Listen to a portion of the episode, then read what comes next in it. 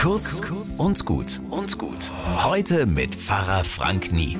Morgens ist's wieder lange dunkel und auch abends, wenn ich heimfahre, dunkel schon wieder. Und dann flitzen sie rum, die Dunkelradler, besonders in Erlangen Nähe Uni.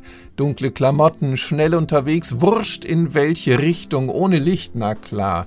Wie oft ich da schon erschrocken auf die Bremse gestiegen bin. Am liebsten fahre ich da nur noch im Schritttempo lang. Das mit dem Schritttempo finde ich nicht wirklich schlimm.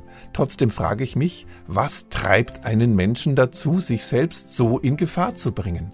Rad ohne Licht, mit Promille und Handy am Steuer, auf dem Bau ohne Helm. Ist's die Eile? Fehlt's am Hirn? Vergessen wir einfach, dass wir verletzlich sind und getötet werden können? Ich weiß es nicht. Aber ich weiß, dass mein Ärger über die Dunkelradler keine Rolle spielen darf.